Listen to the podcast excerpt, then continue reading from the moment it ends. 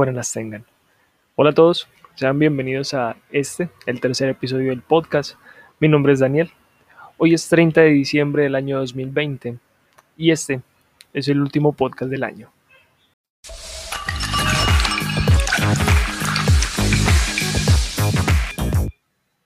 Muy bien, vamos a darle caña a esto. Y empecemos por agradecer a las personas que me han estado acompañando durante estos primeros episodios, incluyendo el primero, no oficial, que fue cuando me presenté ante todos ustedes. Es algo que de verdad tenía mucho temor de hacer, pero pues, poco a poco lo voy perdiendo el miedo al micrófono y me voy sintiendo con más confianza. Esto es muy bueno porque me voy soltando más, voy trayendo más noticias curiosas relacionadas con tecnología y videojuegos y voy pensando en mejoras para el proyecto para que sea más cercano a todos ustedes. Sé que el podcast todavía no es, no es muy fuerte en Colombia, de hecho recién se está empezando a escuchar y por eso creo que no entra en mal momento y eso me permite seguir creciendo en lo personal y en lo profesional. Pero bueno, no voy a darle más largas a la introducción. Les cuento que esta vez no traigo noticias colombianas o internacionales como tal, sino que es un compilado, un paquetaco de noticias curiosas que nos dejó este 2020. Comencemos entonces con los pájaros tirándole las escopetas. Estados Unidos demanda a Facebook por monopolio. Parece chiste, pero es verdad. No pensé que esto fuera a pasar con una de las empresas más icónicas de ese país. La cuestión es así. Los reguladores federales y fiscales acusan a Facebook de prácticas monopólicas por absorber a potenciales competidores y asfixiar la libre competencia.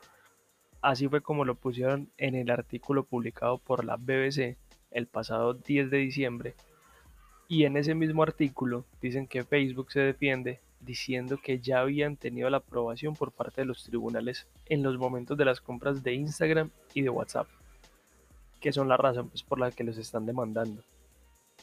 Zuckerberg compró en 2012 a Instagram y en 2014 a WhatsApp, cuando recién pues estaban empezando a coger fuerza las dos.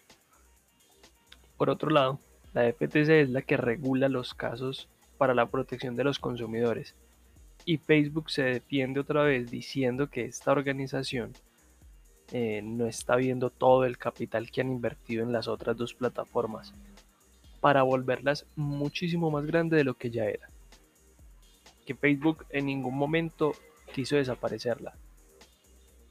En caso de que Zuckerberg pierda la demanda, lo van a obligar a vender a WhatsApp y a Instagram y si eso pasa, quién sabe dónde terminen las dos principales plataformas sociales del mundo.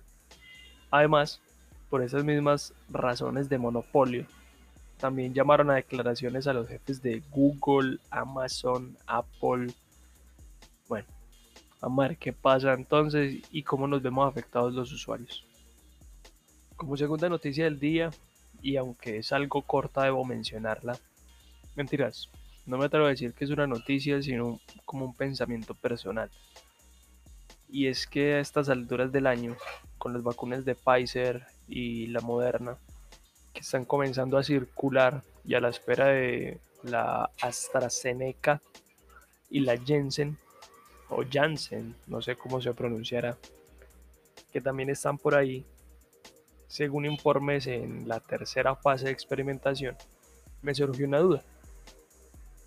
La nueva cepa del virus que apareció en Reino Unido, si se va a aplacar con estas dos vacunas que están circulando, o bueno, con las cuatro, o los científicos van a empezar, se podría decir que de cero otra vez. Lo pongo en tema porque el desarrollo que han tenido estas vacunas ha sido muchísimo. Todavía creo que están incompletas.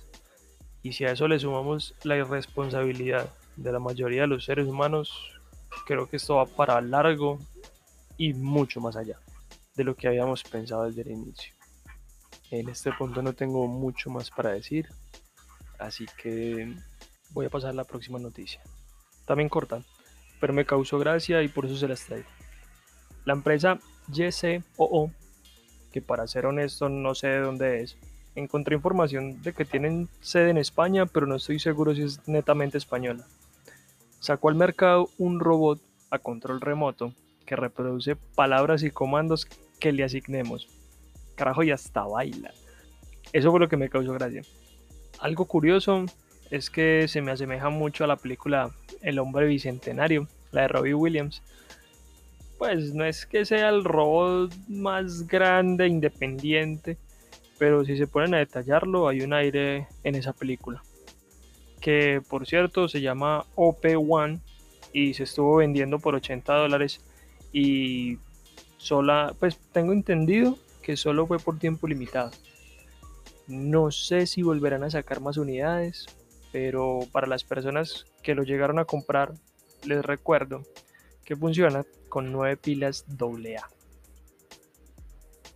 En otras noticias tecnológicas, y creo que podría ser parte del tema principal del día, SpaceX hizo los dos últimos lanzamientos del año, aparte del lanzamiento bandera que hicieron con el Falcon 9, donde llevaron a dos astronautas hasta la ISS. La empresa de Elon Musk mandó al espacio en estos dos últimos lanzamientos un satélite, específicamente el Sirius XM7, para reemplazar el que ya estaba, que era el Sirius XM3, que tenía tecnología antigua y que va a ayudar que las conexiones de algunos países sean muchísimo más estables. Ellos consideran que estos lanzamientos son algo rutinario, pero para mí sigue siendo algo que me deja con la boca abierta. El otro lanzamiento que estaba programado para el 17 de diciembre y que se terminó aplazando un par de días por cuestiones atmosféricas fue el de un satélite espía para los Estados Unidos. Este satélite no se dio muchos detalles obviamente, pero también hay que recordar que esta iba a ser la función principal del proyecto Falcon, que era la de poner satélites en órbita y hasta la de llevar tripulación hasta la ISS. Además, SpaceX siguió haciendo pruebas del proyecto Starship, que es con el que están buscando volver a la Luna, y con ese mismo proyecto incluso llegar a Marte. Elon Musk está buscando con este proyecto llevar a una tripulación de 100 personas para formar una colonia ya sea en la Luna o en Marte. Además, el proyecto está buscando ser reutilizable, por lo que todas las pruebas que se están haciendo a los prototipos tienen que soportar varios ciclos de encendido y apagado. Toda esta información la pueden encontrar directamente en la web de SpaceX por ahora sigue pareciendo un sueño, pero poco a poco se va volviendo a la realidad. Pero bueno, el sueño que sí se terminó, y al menos por ahora, es el de un jugador de nombre Rowdy Rogan. Es un niño de 6 años que puede ostentar tranquilamente ser el jugador más joven en participar en una liga de Call of Duty. Eh, Rowdy transmitía por Twitch junto a su papá que siempre estaba pendiente desde principio hasta el final de la transmisión. Y el 10 de diciembre de este año, los dos vieron cómo en medio de la transmisión Activision bloqueó la cuenta del niño, que pues comenzó a llorar sin consuelo. Y los espectadores pues de este de esta transmisión también se dieron cuenta que el papá se veía muy molesto por la decisión que habían tomado. Los dueños de Warzone no dieron razones, pero las normas del juego dicen que podrás tener una cuenta de Activision solo si tienes 18 años de edad y eres una persona natural en tu país de residencia. Qué pecado de Rowdy Rogan, que vio cómo el sueño de ser un jugador profesional esta vez se le fue de las manos. Ojalá que no deje el sueño de un lado y que siga buscando otra forma para cumplirlo. Y bueno, bueno, sigamos con más, porque este podcast está como cargadito. 2020 también nos dejó cosas muy chéveres y en este momento va a cambiar un poquito de tema y hablarles de la tecnología del futuro, las blockchain o cadenas de bloques en español. Esta tecnología es donde está basada la famosísima Bitcoin y otras criptomonedas que no me voy a extender porque todavía me faltan muchos temas por mencionar. Pero en pocas palabras son una serie de bloques que conservan información, pero de una forma muy segura. Y lo que las hace tan seguras es que esta información está completamente descentralizada. por lo que un hacker tendría que modificar muchísimos bloques y al menos el 50% más uno de los servidores para poder acceder a la información que está buscando. Estos bloques no solo contienen la información, sino que también funcionan con dos huellas, la propia y la del bloque anterior. Estas huellas vienen siendo como la cédula de ciudadanía de cada, de cada bloque y por eso es casi imposible cambiarla. Pero, en cambio de ser cambiadas, el bloque siguiente también debería ser modificado o si no, la información sería errónea. En caso de que un hacker logre cambiar todo el eslabón que necesita, los servidores están diseñados para realizar una prueba de trabajo, para escanear toda la cadena en varios servidores para verificar si toda la información coincide. Y en caso de que no concuerden, la cadena se rompe y la información no se revela. Y así es, en pocas palabras, cómo funciona una, una blockchain y es esa misma descentralización lo que las hace tan seguras. Es más, llevándolo a un caso un poco más cotidiano, si una persona va donde un notario y firma un papel que le da cierto bien, sea cual sea, supongamos que es una casa, esa información debe ser incluida en un servidor, en un bloque, y ese bloque pertenecía a una cadena. Vamos bien, ¿sí Listo. La persona firmó y esa casa es suya por derecho. Pero el notario es un fariseo, rompe los papeles y la reclama como suya. La otra persona, la que firmó, podría solicitar la revisión de los bloques para verificar que esa casa no es del notario, sino suya. Pues es un caso un poquito volado, pero creo que se entiende bien el ejemplo. Por cierto, algo que también debería entenderse es el trabajo que vienen desarrollando empresas como IBM con la inteligencia artificial y el machine learning, dos temas que también nos deja este 2020.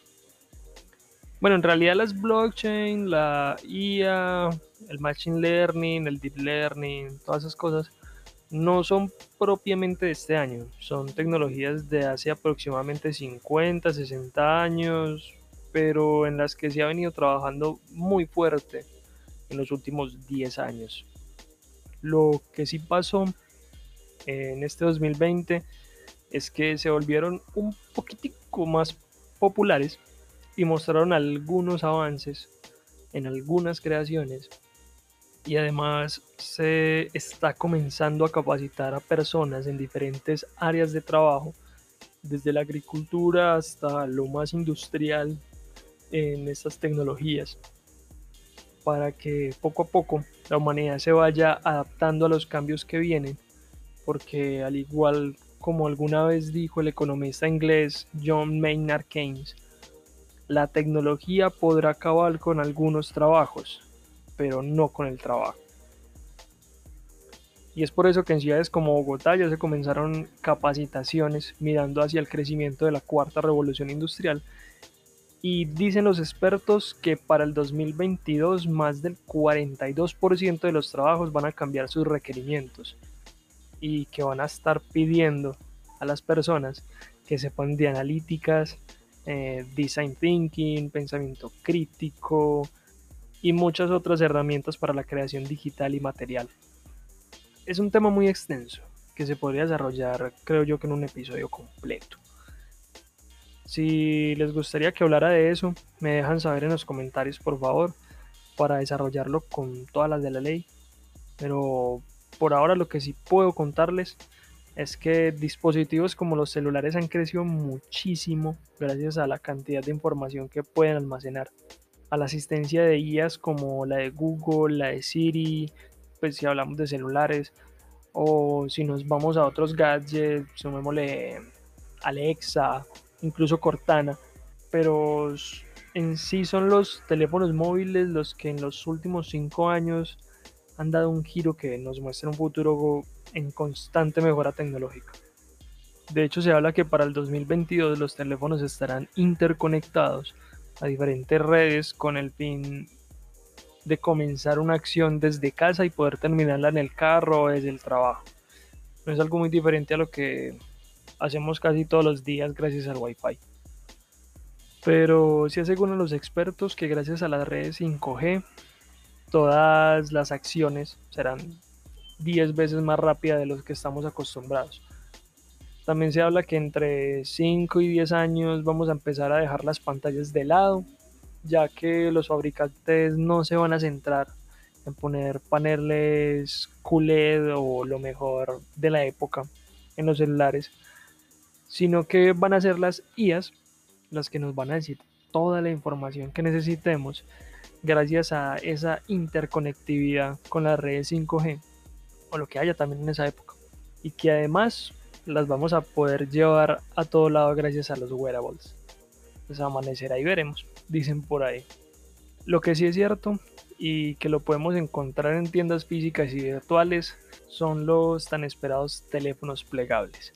Desde el Motorola Razer V3 que salió por allá en 2005, creo que no había tanta emoción por parte de las personas y pues no solo Motorola con el nuevo Razer, sino también Samsung con el Z Fold o Huawei con el Mate X o LG con el Win, que aunque no es plegable, pues tiene dos pantallas.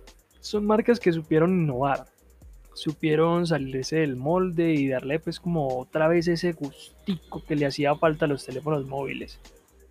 Que a mi parecer y creo que el de muchas personas estaban siempre en lo mismo. Pues algunas mejoras continuas en cuanto al rendimiento y batería, pero nada que le dejara uno como con la boca abierta. Y sí, sé que la tecnología se desarrolla y no aparece de la noche a la mañana, pero no nos vamos a decir mentiras. A los gomosos nos gusta ver siempre algo nuevo y quedar botando la baba, aunque la plata no nos alcance. Y así mismo me está pasando a mí con el LG Win y el Z Fold 2. Pero bueno, no nos pongamos tristones en el episodio. Algo que no han podido hacer los celulares en los últimos años, que se ha intentado y puede que lo consigan dentro de poco, es en ser un computador altamente portable. El primero que lo intentó fue Samsung con DeX, hace ya como 3 o 4 años, y ahí se han podido pegar Huawei y otras marcas. No menciono Apple porque ellos pues diseñaron las iPhone. Y no voy a hablar de tablets en este episodio porque creo que es un mercado mm, un poquito olvidado. Sí, todavía hay usuarios, pero cada vez son más pocos o más puntuales. Sin embargo, si quieren que hable sobre tablets, me dejan en los comentarios y les traigo el tema sin ningún problema. Bueno, volviendo al modo escritorio en los celulares, puedo decir que todavía están en desarrollo. Por ahora, solo algunos dispositivos son compatibles, si hablamos pues de alto rendimiento, y no está diseñado para todos los usuarios por el momento se centra en personas que necesiten de una forma cómoda leer y responder correos, crear, leer o editar documentos, diapositivas, hojas de cálculo o consumir multimedia de vez en cuando. Definitivamente a los celulares todavía les falta un par de años para sustituir a los computadores. Y hablando de computadores, los portátiles también han cambiado mucho durante el último año. Hasta hace dos años si una persona quería tener dos pantallas en su portátil, tenía que encontrar una pantalla externa para conectarla o usar aplicaciones para conectar el celular y que funcionara como pantalla secundaria. Debo decir que para la segunda opción el delay era el mayor inconveniente. De resto me gustaba la comodidad que ofrecía estas aplicaciones. Pero en el último año algunos portátiles o laptops, como le quieran llamar, vienen con una segunda pantalla integrada. Y doy el ejemplo de las tres que conozco. La Intel Honeycomb Glazer, el HP Omen X2S y las Asus ZenBook, pero algunas versiones. Eso sí, aclaro, no son económicos, pero sí son muy útiles. Si hay otro portátil de doble pantalla que no haya mencionado, me ayudan en los comentarios para estar pendiente. Otra cosa a decir es que son equipos con muy buenas prestaciones que nos van a servir para editar audio e imagen en 2D y 3D. Y pues al menos para jugar un par de juegos en gráficos 1080p. Y pues si hablamos de juegos, este 2020 también nos dejó varios en la lista.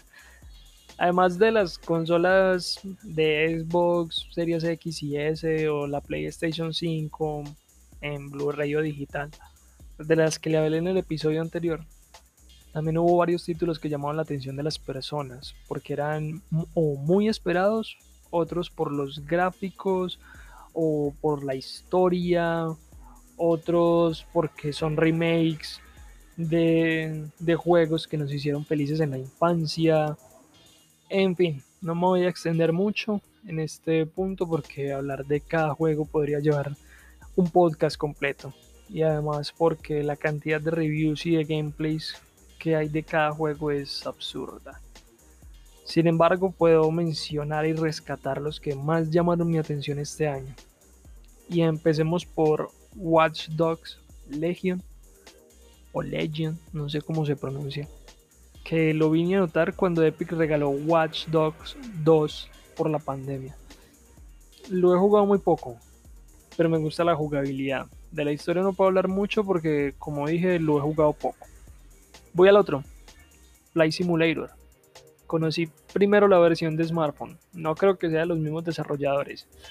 Sin embargo, conocí ambas, la de PC que como es lógico supera altamente las expectativas Espero algún día poder hacerme con varios simuladores, y entre ellos uno de vuelo.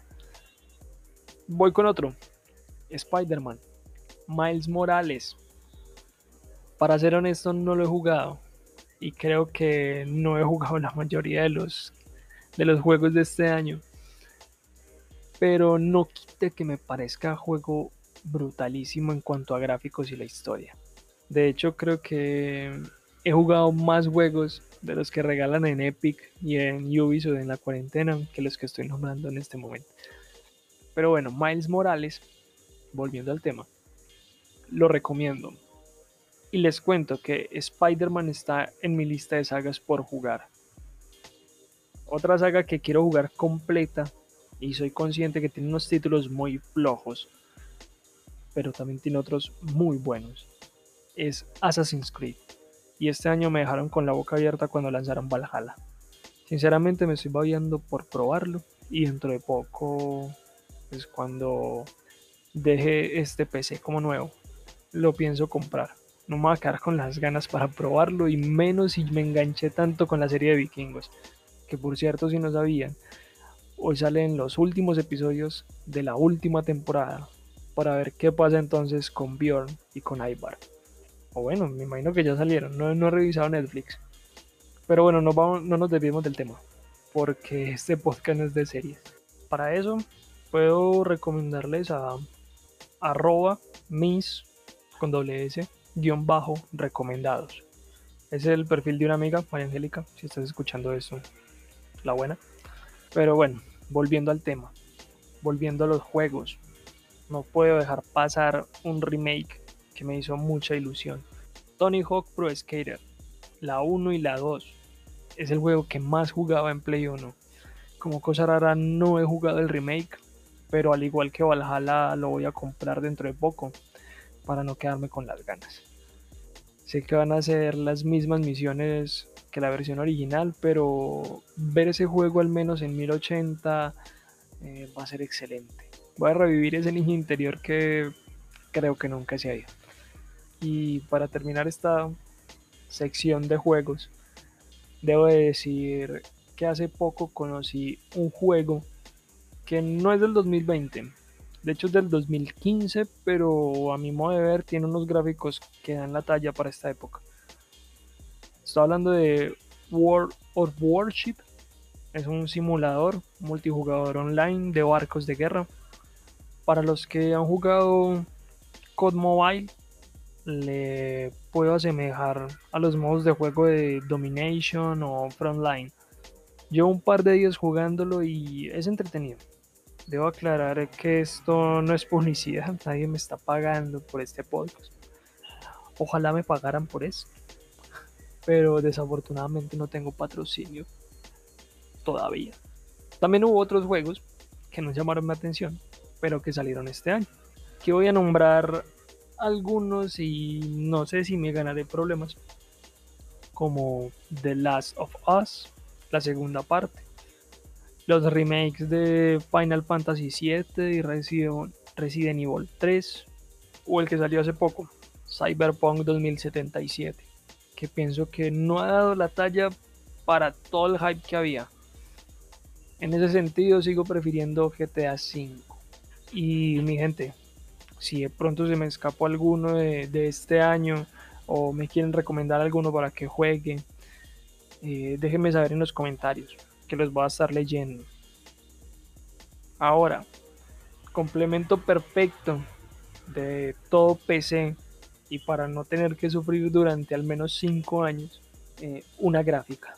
Y es que para correr todos los juegos que mencioné antes sería bueno tener lo mejor.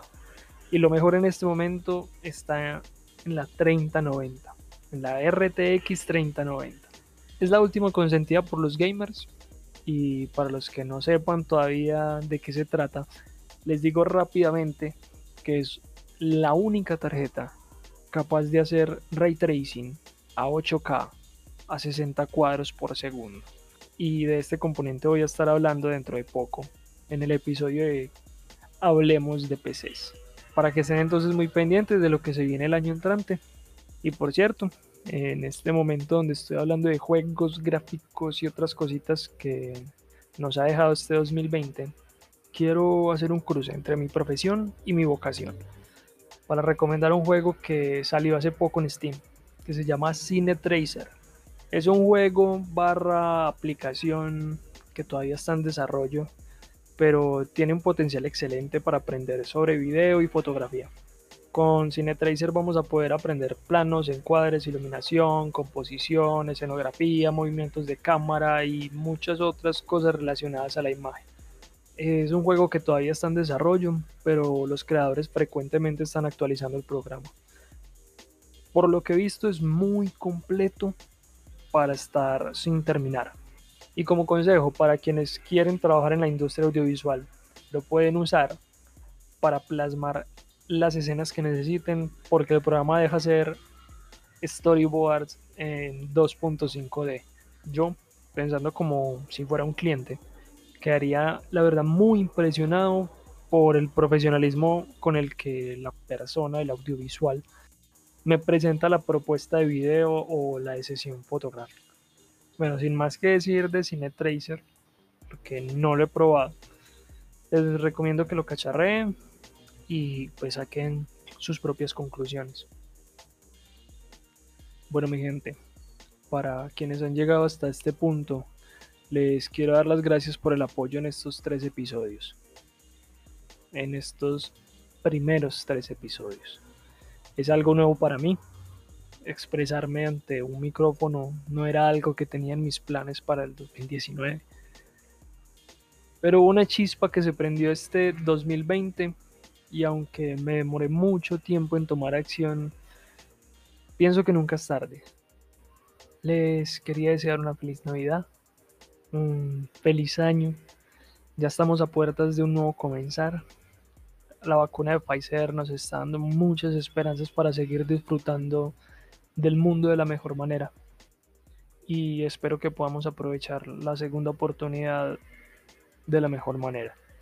Con nuestras familias, con las parejas, con amigos, con nuevos planes, nuevos retos, con proyectos nuevos y con mucha prosperidad. A vos que me estás escuchando en este momento, te deseo todo lo mejor para el 2021. Muchas gracias por el apoyo nos escuchamos en un par de días con un nuevo episodio para comenzar con la mejor energía del año. Y sin más que agregar, la pola ya se me acabó. Todo fue muy bonito mientras duró. Suerte es que les digo. Y chao.